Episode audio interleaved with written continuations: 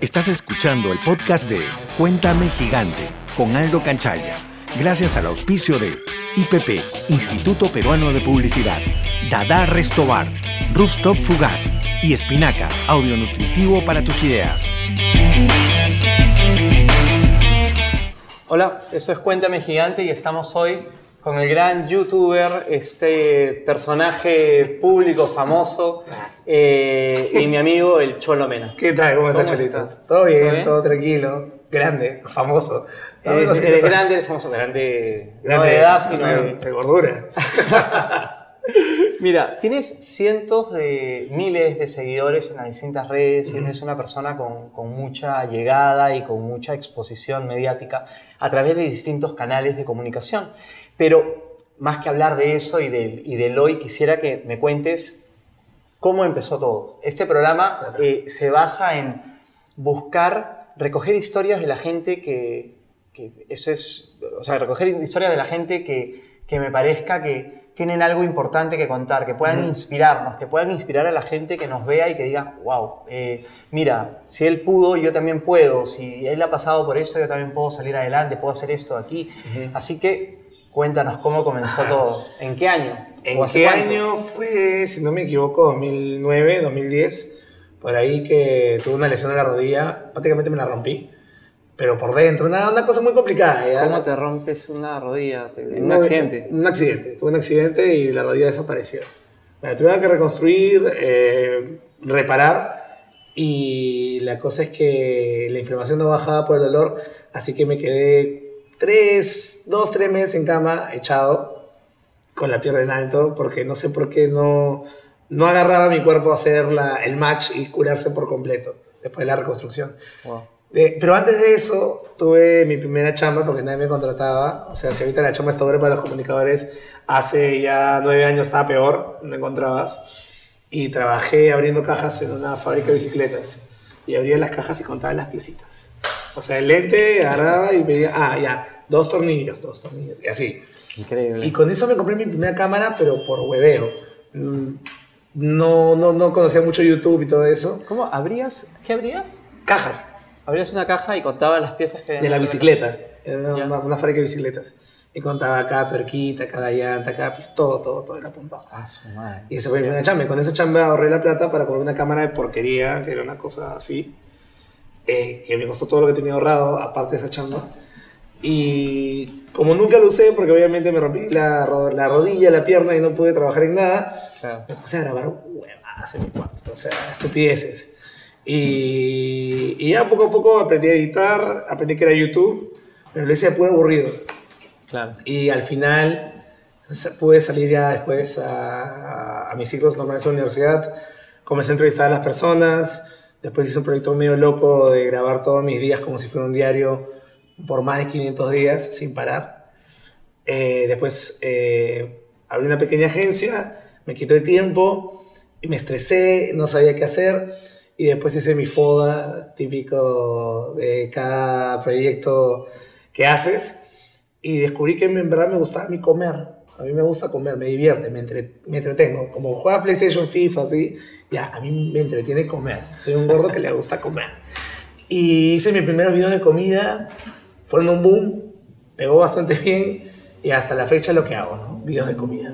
Tienes como tres momentos, ¿no? Porque este, este, tienes ese videoblog de los 500 videos diarios. Uh -huh. Te conocí en esa época, tú estabas claro. en la casa Coca, eh, en la casa Coca-Cola, al costado de Bizarro. O sea, sí. al costado del Cocodrilo Verde, Bizarro, en Francisco de Paula Camino. Eh, tú hacías los 500 videos diarios y llegabas y filmabas. Eh, yo trabajaba, trabajábamos en una agencia que claro. tenía dos unidades, digamos. La unidad eh, en una casa, en un edificio que era aburrido para lo que pasaba en la casa Coca-Cola. Entonces yo Exacto. iba a, a, a, a trabajar a pensar y a trabajar a la casa Coca-Cola muchas veces, cada vez que podía, porque ahí era divertido. Claro. Ahí era ustedes, o sea, estabas tú, Marí. Marí, eh, Mateo. Carlos Palma, Mateo y, eh, y varios más. Y, y varios que, más, que no eran conocidos, pero le metían onda. Estaban ahí, y entonces era llevar el, la radio, hacer ahí no, cosas, eh, hablaban y no sé qué, y, y, subían cosas siempre y no sé, tiraban aparatos o tiraban cosas, pelotas. Era muy divertido, o sea, era, Era, como... era genial. Y, claro, era, tenía una onda que, claro, cada vez que yo podía caminaba mis dos cuadras y me iba para allá, ¿no? Y no estaba en el edificio, sino me iba ahí a pensar, igual pensaba, pero era, era entrar a un nuevo mundo porque yo venía de, de toda la parte de publicidad masiva. Estuve 15 años en una agencia y en una red latina, en una red mundial, eh, viajando por el mundo y, con- y conversando con mundiales y todo, pero era publicidad masiva. La- Lo digital era intuitivo. Luego entro a esta agencia donde me desarrollé durante dos años, seis meses, eh, viendo todas las marcas de licor, o sea, un cliente muy, muy estructurado a nivel digital. Claro. Y en ese mundo y en ese entender cómo viene, viene el mundo digital, me toca la buena fortuna de estar en la casa Coca-Cola pensando y, y- y ganándome con cosas que, que comencé a entender y dije, ya, el mundo ya está aquí, o sea, ni siquiera es que vaya por allá, ya está aquí. Tocaban la puerta, de repente habías venido o estabas en, en tu oficina y, o en, en- el, en el estudio, Claro. venía a tocar en la puerta, yo salí así, ¿no? Con un redactor y me decían, ¿está el Cholomena? Y me daban así y, y me entregaban, no sé, eh, Chocolates. venía alguien de Cajamarca y me daba como quesos así. Me decía, por favor, Claro, le das. sí, sí, sí o le das este cuadro. Y yo, ¿qué? ¿Qué? O sea, qué alucinante. O sea, ya No, eso es como... El- el- era, era algo completamente raro y nuevo para mí. Me acostumbré luego, porque Claro. ya venían cosas siempre así y era, era divertido. ¿no? Sí, era bien paja. eh, más bien, has tocado un nervio porque para mí el contenido que... Yo hago contenido hace nueve años y ahora hago contenido también para marcas. Pero el contenido que más me ha encantado hacer en la vida hacia ese momento, en la casa Coca-Cola, Son 500, di- 500, 500 días. días. 500 días, un video. Entonces tú, a, a lo que iba es, tú venías y filmabas así, con tu cámara, no sé qué, decías, hola, ¿cómo estás? Ya, así, ¿Qué haces? Acá, ¿qué Hola, haces? hola, Y hola, yo, hola. ah, no sé qué. Eso lo editabas, lo Y lo- ponías y, pum, y lo salías. Y al final salen cosas locas porque Sí. por el video, al final se convirtió en una serie. Son Sí, claro. 500 días seguidos. Era al fondo algo así. Y la gente tenía sus personajes favoritos. Estaba Marí, estaba amigos, como, como te digo, no conocidos. O sea, gente que era Sí. community manager, diseñadora, que igual se metían al chongo y tenían sus fans. A ellos también les llegaban cosas a la, a- a la Ah, radio. Fiorella. Que Fernandilla. después se fue a, a Europa. a Europa. Y sí. se fue a Europa, ella se fue a Europa en ese momento de los videos diarios y en Europa su- o sea, vivió bastantes meses, semanas, con fans allá. Que le dieron casa, le dieron comida, le dieron movilidad, porque sabían que ella iba para España. Claro, qué y, loco. Y fue una locura. Mis amigas, que eran las más populares de, de la serie, que eran Luciana y Fiorella, Luciana estaba, claro, Luciana también y Fiorella. tuvieron un montón de seguidores en Instagram, la rompían. Y solamente que hacíamos vivir y grabar nuestra hueva. Claro, estaba Pinky, no sé, había Sí, claro. mucha, mucha Hasta el gente. día de hoy, Pinky lo- le escribe, hola Pinky, ¿cómo estás? La gente es muy feeling. Sí, y sí, como sí. tú dices, la gente venía de Cajamarca, otros distritos, de otros departamentos, a dejarme cosas. Oh, y llegó un punto que yo no entendía porque me vacilaban, el vacilón no te das cuenta, ¿no? Eh, pero llegó un, un día un chivolo a la radio, a Coca-Cola, llorando. Y, y me quedé en shock. Dije, ¿por qué está llorando? ¿Qué pasa? Y salimos todo el tipo Friends eh, en el sillón, todos los, todos los del equipo, a hablar con el chico porque, es, porque estaba llorando de la en la puerta de, de la radio. Y nos dijo que como no tenía amigos, su- sus amigos éramos nosotros a través de los videos. Ah, ya. Y me quedé... pff. Obviamente lo aconsejamos y todo, y lo gracioso es que me había aconsejado por un tema monetario que no tenía, que sus papás divorciados, peleados, todo un rollo juvenil, en, en cachimbo, entrando a la universidad y no podía. Y le dije a Cholo, agarré un papel y dije, ya mira, vamos a hacer esto. Con todos, ¿ah? Vas a hacer esto, esto, esto, esto y esto. Hazlo al pie de la letra. Ahora me lo encontré en la calle hace un par de meses eh, emocionadísimo, obviamente, chico. Ya va en su cuarto ciclo y me dijo, Cholo, la estrategia que tú me ayudaste, mira, haces tu CV así, mándalo, no sé, a Starbucks, uno que puedas quedarte todo el día o medio tiempo, pero vas a ganar plata, ahórrala, no te la gastes en chela ni en estupideces que ah, todavía lo hacen, pero tú no tienes plata, así que lo ahorras, vas, hablas con el decano, le dices tu situación, te baja el- toda la estrategia. Ah, ya, qué y le digo, está estudiando Derecho en la UPC, si no me equivoco Qué increíble. locura. Y todo salió por un video de YouTube. ¿entiendes? Claro, sí, sí, sí. Era, era, y, y es un mundo como cada uno era un, eh, un eje y un influencer dentro de eso, que era como una comunidad, entonces era, era a los Claro, friends. ajá. Un día también estaba ahí, porque era como casi el portero, pues, ¿no? Porque Claro, ustedes claro. estaban allá, entonces, o grabando arriba en la azotea, ¡ah! haciendo Ajá, algo. Y yo, ok, ya estaba ahí, entonces sí, abría la puerta o le decía, ya abre tú, y salían siempre los creativos de la agencia, pero del otro, Del otra área. claro, que. Estábamos ahí de invitados, entonces íbamos y nos reíamos y teníamos que estar. Y viene, cabrón, es graciosísimo, eso creo que nunca te lo he contado. No. Viene, vienen y me dicen, está Marí, y no había llegado todavía, porque no sé, llegaba su turno en la tarde y era en la mañana, Ajá. o faltaba una hora. Digo, no, no está. Ok, la espero. Ah, Puta, la esperó, vino, no sé cuánto tiempo, y cuando llega Marí, le da una. Había, un chico había hecho un. había pintado un cuadro de ella con su perrito. sí, claro. Y yo, oh, es más, nos quedamos esperando porque era el momento, ¿no? Entonces llega, le da, y ella se queda así, dice, "Puta, qué increíble, ya lo abrazó, se tomó la foto y todo, y se fue. Y fue como, man, ya es, es como otro mundo definitivamente que, que en mi caso me, me tocó como descubrir y fue como eh, importante. Te seguí y te sigo con los 500 eh, videos diarios, los 500 días. Al cumplir 500 haces un video de despedida. Sí. Entonces, el, el número 500 creo, ¿no? Es bueno, chicos, eh, se acabó. La gente Y lloró. como- claro, es como. gente lloró. ¿Qué carajo? Es como cuando dejaron la casa Coca-Cola, creo que ahí fue un pico también, porque iban a dejar la casa y empezaron, bueno, nos tenemos que ir porque ya desactivaron la unidad y todo. Entonces Sí. era, bueno, nos tenemos que ir, no sé qué. Hicieron el video de cuando dejaban la casa Coca-Cola, al final se iban y todo, y era como. Y le puse música feeling todavía. Man, llore. ya, qué Porque claro. puse todos los momentos épicos No, que pasé esos no sé 500 qué, días. La gente lloró. Sí, sí, sí. La gente lloró, Era- me mandaban. este- esto de acá y luego con el- la despedida de los videos diarios era como, se acabó. Y al día siguiente, claro, y te, y te- y te ponían, y los comentarios están Sí, ahí que te claro. dicen nada.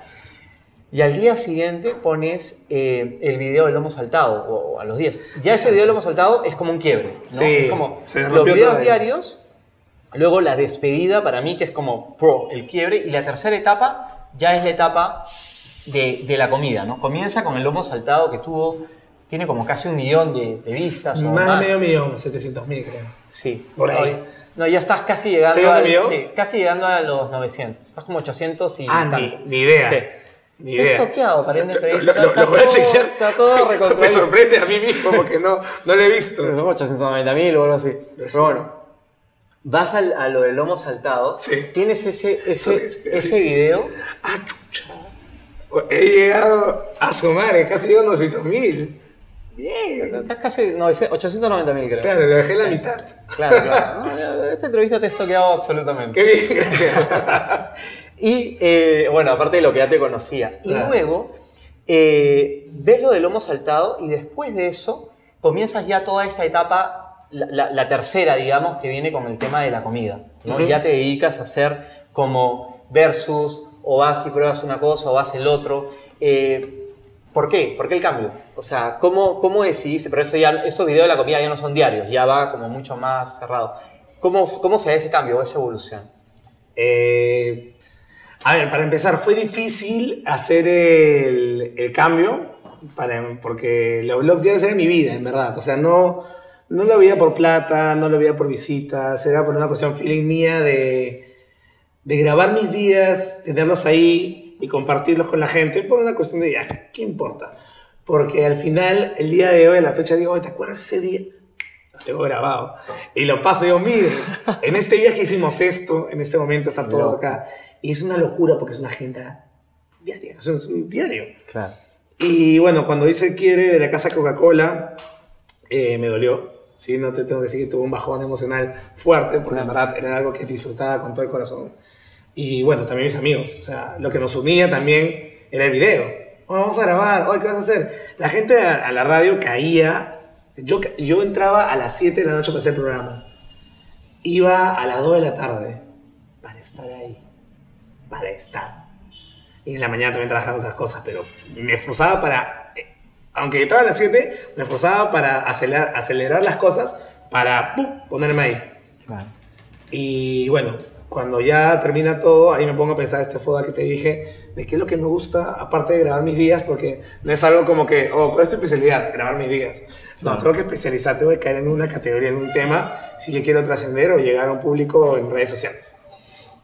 Y dije, me gusta comer, así que voy a probar este, lo hemos saltado que justo en el momento que lo decidí se hizo viral, de un blogger gastronómico muy bueno que hizo la nota, pero le tomó la foto y se veía chiquito. Y dije, a ver, puede saber chiquito, pero de hecho sabe a, al Olimpo, ¿no? A los dioses. Fui, lo probé, lo vi para empezar, que es gigante, es papasas, carne, y te explican por qué cuesta tan caro. Y muy rico también, Para empezar, que es mi lomo saltado favorito, ¿no? Y nunca en mi vida, porque los videos tenían 30.000, 20.000. El mejor tenía 70.000 visitas en un día, 24 horas. Porque yo lo veía en 24 horas, no, no me importaba. un día, chao, un día, chao, un día, chao. Increíble, pues imagínate. Para mí era muy poco, aunque la gente dice, wow, 30.000, 70, lo que sea, pero era muy poquito. Pero hice ese video y llegó a 400.000 mm, en 10 horas. Y dije, y después dije, a ver, funcionó lo que me gusta, así que voy a hacer otro video. Y también llegó el millón. ese, sí, ese, sí, me acuerdo que llegó el millón, no, ya no sé en cuánto está. Pero llegó el millón.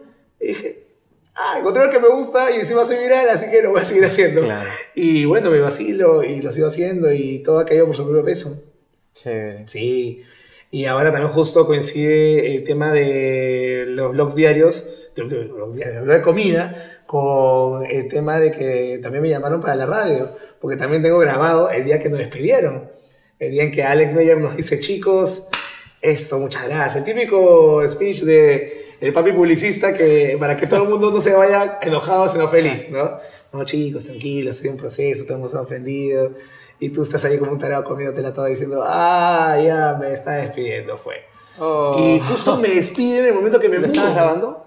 No lo grabé el speech, porque grabé el día en que nos despidieron a todos. Un gran almuerzo en un chifa buenazo. Dije, ah, bueno, lindo día para ser despedido. Eso brillaba, me acabé de mudar solo. Y, lo que me pagaban allá era bueno, más, lo, más mis otras chambas decían, yo tranquilo, me despidí ahora que ahora qué voy a hacer. Y como gracias al Señor termino de instalarme en mi departamento porque mi fregando iba a volver a casa de mi papás, no hay forma. Y me llaman de Estudio 92, de la radio, de RPP, que querían que haga un casting. Y dije, ya, voy. Fui creo que caminando, metropolitano, no me acuerdo, hice un casting y abrí la puerta, estaba Marí y Mateo.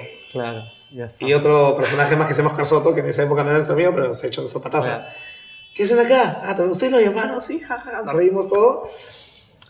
Hicimos el piloto, al día siguiente nos contrataron, teníamos un contrato firmado y dije, ah, ok, genial. Qué increíble. Y me pareció lo sí, sí, sí, sí, porque fue como trasladar casi todos lo de la casa, porque Oscar ya después, él, entra, pero fue como tres personas de la, de la, de la, casa, Coca a, a, la radio y claro, ahí ya te das cuenta de que la radio ya dejó de ser obviamente hablar y, y, es audio, o sea, esto es un tema de, de conexión a través de las distintas redes y, ya todo se todo es de todo, ¿no? Y, era un medio, y es un medio masivo en el que estoy ahora, o sea, es la radio, es el morning todavía, a las 6 de la mañana, todo el mundo está con la oreja bien parada. Y son las grandes ligas. O sea, Coca-Cola fue un buen semillero de nosotros tres para entrenarnos en lo que es radio. Y cuando, bueno, me imagino que lo situaron en el piloto y nos pasaron a la radio de frente y fue. Claro, le hicieron el piloto ese día y al día siguiente empezaron. A los tres días, cuatro días empezamos. Increíble. Y justo era raro porque yo sí escuchaba Estudio 92 y en esa época ese programa era Galdós. Claro, ese programa era Galdós. ¿Qué representaba Galdós? Era La Cuña. ¿Quién será bueno que representará a los King? Es un actor. Claro, hasta, hasta mente está seteada no, no en creador de contenido, en influencer, sino en. Ah, un actor debe ser así. Claro. Un, personaje grande, como ya adulto. Icónico, adulto. Nos llamaron a. Bueno, no somos chivolos, ¿no? Cada uno tiene 25 para arriba. Pero nos llamaron a nosotros a representarnos, la casa estudio. Increíble. Y eso fue. Y ahora. Eh, volviendo al tema de, los, de, los videos estos de comida, eh, ¿cómo haces estos videos o cómo, cómo diriges el, el, video hacia algún lado? O sea, la gente ves y la gente del exterior tiene que ver o, los comentarios que recibes para poder ir a un lugar. O sea, me imagino que mucha gente afuera quiere que vayas, no sé, a comer pollo a la brasa o quieres que vayas a algún lugar icónico de Lima. ¿Cómo, cómo desarrollas eso? A ver, em, primero está un poco de, ¿cómo decirlo? Amarillismo, un poco de farándula en la comida, porque trato de venderlo, si digo, hmm, Pan con palta no es un título que jale, ¿no? Si pongo pan con palta de 28 soles, dices, ah, hay un pan con palta de 28 soles. Algo que cuesta un sol en la mesa de todo limeño, peruano en- o Claro. latinoamericano, está 28 soles en un lugar. Boom. Y, y- y lo comparo. Eh, es una clase de clickbait. O sea, trato de que la gente diga, ah, y, lo vea. Y el mayor porcentaje de gente que ve mis videos no son mis suscriptores. Son gente random que ve el título. Qué loco. Tal cual ahorita la prensa amarilla está haciendo títulos exagerados o títulos mentirosos, bueno, bueno, el mío no lo es. Es precio y el plato. O, y- o también hacer este versus de lo que todo el mundo come con lo que la high class o la gente que tiene para gastarse 28 soles en un maldito pan con palta puede, mañas. Y hago las comparaciones y digo, bueno, el video que tiene más de un millón de, del ceviche de 110 soles del fiesta me parece paupérrimo. Y hay lugares que sí he pagado esa cantidad de plata por otros platos y digo, ya, ok, chicos, tienen que venir a probar esta vaina, o sea, está Claro. alucinante. Eh, pero la cosa es esta, un buen clickbait, de, puede ser monetario, cuánto cuesta, o un buen versus. Por ejemplo, ahorita voy a hacer eh, pelear, eh, no, quizás no son, eh, voy a hacer pelear canchitas, la cancha Ah, del cine, Qué loco. cuál tiene la mejor cancha. Qué chévere. O sea, ver cuál tiene, en verdad tiene el mejor sabor, el mejor precio, el mejor aroma, Claro, claro. se ven calientito bien, los- todos los tamaños. Y es un tema la cancha, ¿no? Porque hay gente que te dice, ok, esta cadena tiene tanto, esta es mejor por tal cosa, y hasta puedes elegir, porque lo, lo- lo acabo de conversar hace, un- hace muy poco con unos amigos que me dicen, yo elijo, o sea, la película, no la película, sino el cine donde voy por la cancha. O sea, es como, como raro. Está bueno. Claro, yo voy, por ejemplo, a Cineplanet, porque me gusta la cancha. Claro. Ahí, y ahí se acaba el asunto. Claro. Porque mi flaca también vive muy cerca de VK. O, eh, y digo, no, la cancha no es tan rica, no, no refill, vamos al otro. Ahí sí está en refill, ¿me entiendes? Claro. Está la alma de gordo, cuerpo de gordo. ¿Y, ¿Y qué tan trabajoso es hacer un video? No solo de los qui- 500 diarios, que me imagino que era absolutamente estresante para ti. Sí, pero, ¿no? era, tenías- pero era copiar y, era cortar y pegar, ¿ah? no era tan complicado. Lo en com- este caso, En ahora- este caso sí, estoy hecho un loco. Por ejemplo, acabo de terminar de grabar uno hoy y tengo que presentarlo el domingo en mi canal de YouTube. Y no lo he editado. No he tocado la computadora porque he estado trabajando hasta ahorita. Imagínate. Y es, por ejemplo, es un top 4 de la mejor lugar para comer ensalada. Un top. O sea, me hace un top 5 que todo el mundo va a su top 10, top 4. Un número que nadie va a hacer porque no es llamativo. Y claro, he ido, he ido a cuatro restaurantes eh, para comer ensalada, cuál es, cuál es la que tiene la mejor y todo eso. Pero sí es más tedioso porque tienes que grabar, pensar en más la idea y decir, ya, en- tengo un shot a la semana para impresionar a la gente. Claro. En ese caso eran 500 días de hueveo que durante el video había alguien que hacía el clickbait, alguien que hacía el, el jale a compartir el video. Ahí no me preocupaba tanto porque también los amigos que salían en los videodiarios eran graciosos. Sí. Todos compartían esa chispa, esa luz. No era como que, ah, yo soy el principal, soy el más gracioso. No, eso no existía. Era, todo el mundo tiene su rubro, todo el mundo es gracioso a su estilo y todos dentro del video hacen buena química y salía algo genial. Por eso amaba esos videos Claro, diarios. claro. Porque era como una casa de contenido sin hacer contenido, era vivir, matarnos de risa.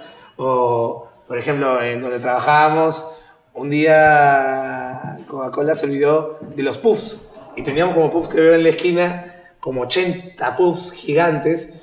Dijimos, hay que tirarnos en el long motion. Ya yo puse la cámara y nos tiramos encima. Jugábamos a fulbito con las pelotas gigantes. Era una locura. Claro. Era una locura. Y, y eso sí extraño de todo corazón. ¿ah? Y ahora em, estos videos son mucho más complicados de hacer. Sí. Porque tienes que buscar un tema y ver cómo, cómo, cómo explota o en qué momento lo haces. O el tema de las marcas también. Por ejemplo, Claro. la próxima semana se me han juntado dos marcas que tengo que grabar un video. Y digo, hey chicos, ya, ya temas contractuales, pero acá tú me cambiaste, tú me dijiste. Y eh, en nuestra chamba, Cholo, tú no me vas a dejar mentir, la gente a veces es bien desorganizada. Y es como que no, pero me has escrito un WhatsApp, todo tiene que ser por mail. Y el contrato dice otra cosa, son un, dos, tres cosas diferentes. O sea, Claro. ¿de qué me guío? Del contrato, del que firmé. Pero no, pero yo te dije. Ya, y también eso me, me complica. Por ejemplo, yo voy a dejar, por eso me estoy demorando para hacer video para el domingo, estamos viernes, eh, porque toda la semana la había reservado por una marca que era un video en tres tiempos. Y fui, me cancelaron, después me cancelaron el segundo día y dije, oye, no puedo correr el viernes para hacer el domingo. Claro. Y ya, pues me, me, me cagaron. Y tienes, Una locura. y tienes una empresa. Se Exacto. llama Content, Content Studio. Studio. Cuéntanos de eso, por favor.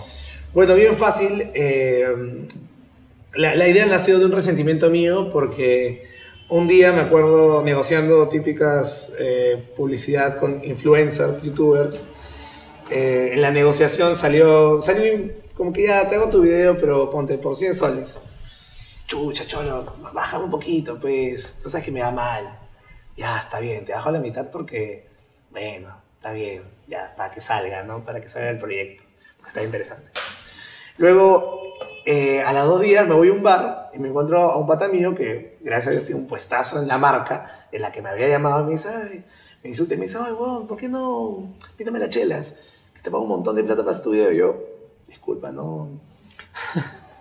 Creo que este- ese- esta cifra no es un montón de plata, o sea, es popérrima.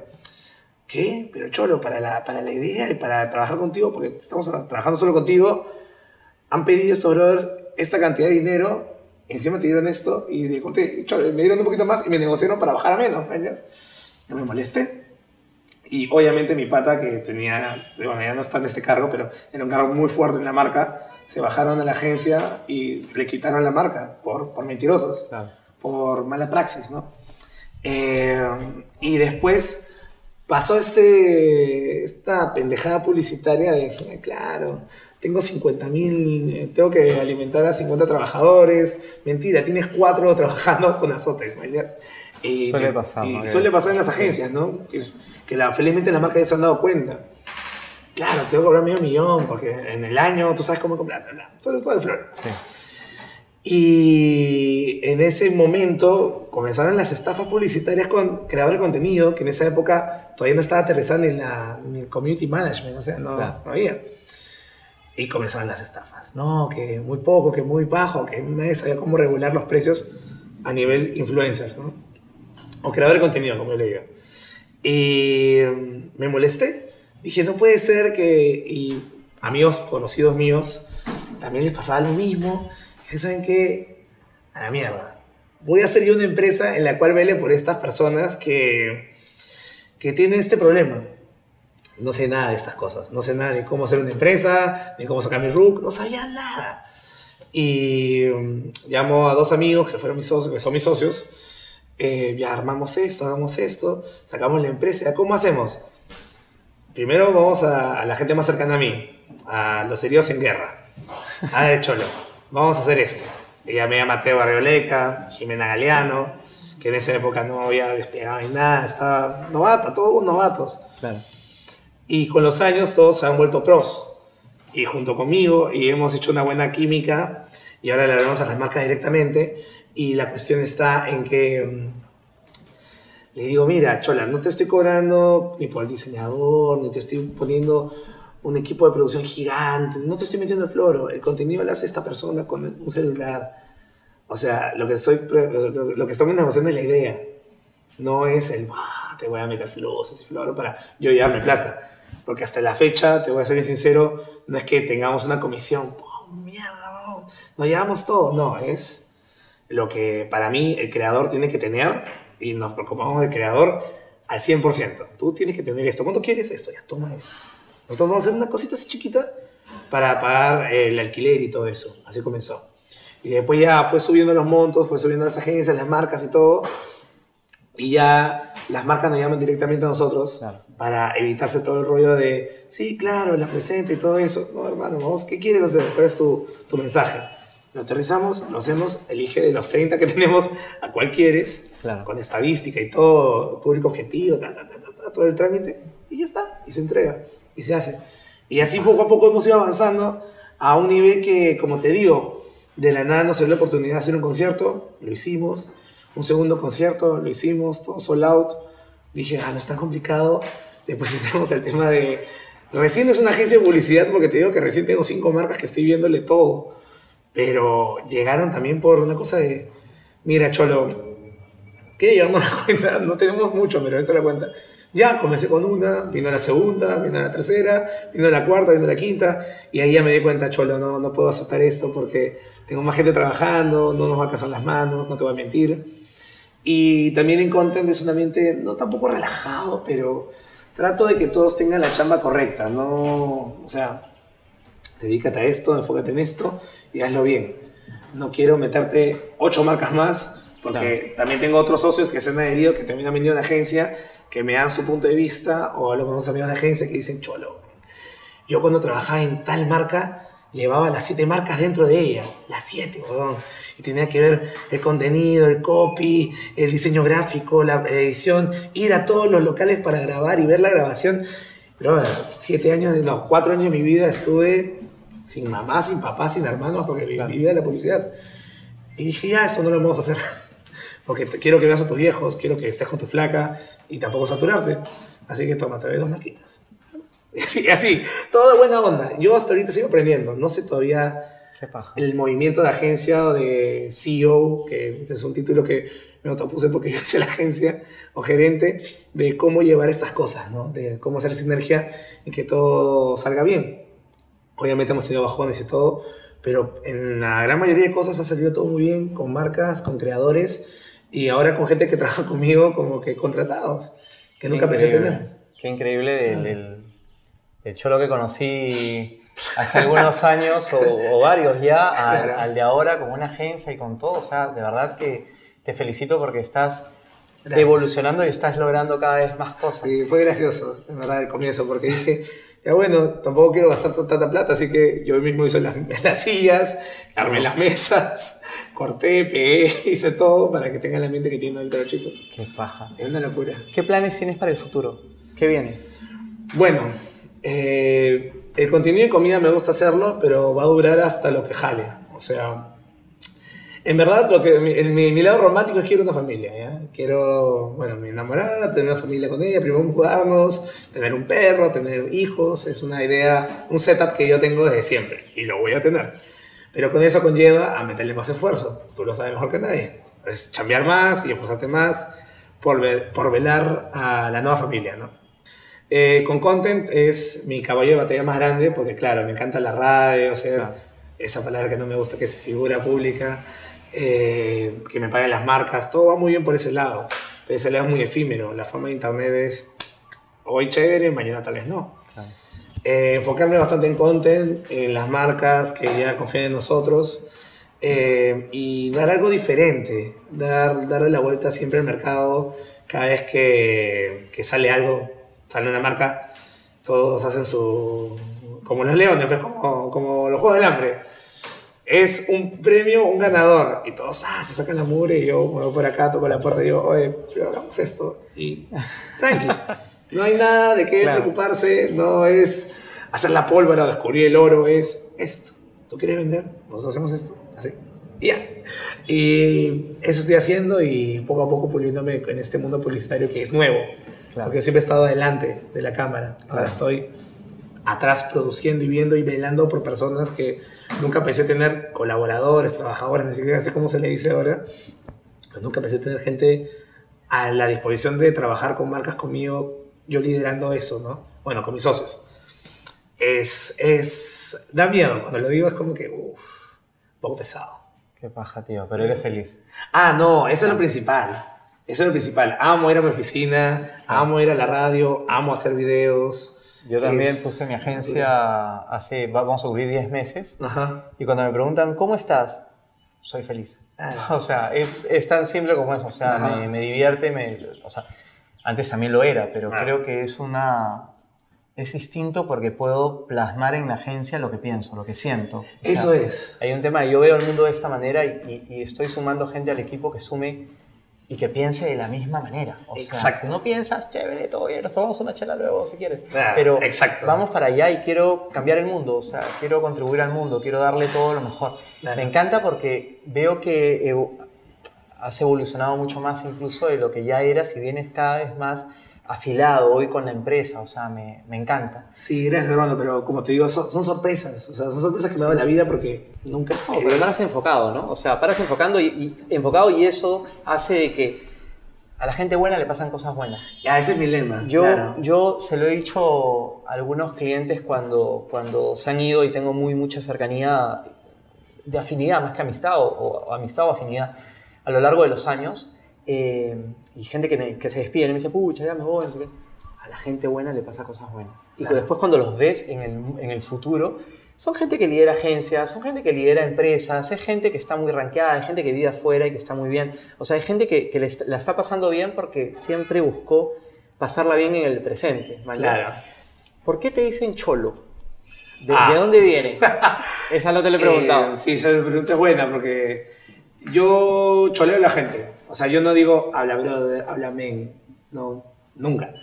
Yo siempre de chivolo he dicho cholo, cholito, porque mi familia es así. Ya. Mi papá es cholomena también, cholo. Ah, él también. Mi, mi papá, no- una vez cuando era muy chivolo, pensé que mi papá se llamaba Cholo, no Miguel. ¿Me entiendes? Mi papá se llama Miguel y yo de chivolo pensé que se llamaba Cholo, que mi mamá le dice Cholo toda la vida. Y yo también de ahí agarré y le digo a mis amigos, ah, la Cholo, la Cholita. Cuando hace 15 años, 14, 16, 17, estaba muy mal visto. Claro. Para, es muy mal visto decir Cholo, Cholo a una persona. Pero yo lo hacía y me zurraba. Y de ahí nació Cholo Mena. Pues, mi apellido es Mena, Cholo, no es tan difícil. ¿Y hace cuánto que te dicen cholo? Hace nueve años, nueve, no más. Hace 14, 15 años que me dicen Cholo. Nadie me dice Gabriel. Nadie sabe cómo me llamo. Hasta a veces como iba como, como content estudio, como, la- como mi empresa, veía temas de, sí, Cholo Mena, pero en papel, en PPT, nada de foto. Y hablaban de mí, pero yo me presentaba como Gabriel. y hablaban de mí, estaba como que, sí, es un buen tipo. y después me llamaban, me mandaban un WhatsApp a los 10 minutos a la hora al día siguiente, oye, Cholo sorry. y yo, Claro. tranquilo. Qué buena. Sí, era como mi doble cara, ¿no? Gabriel y de Cholo. Y la última pregunta. Dime.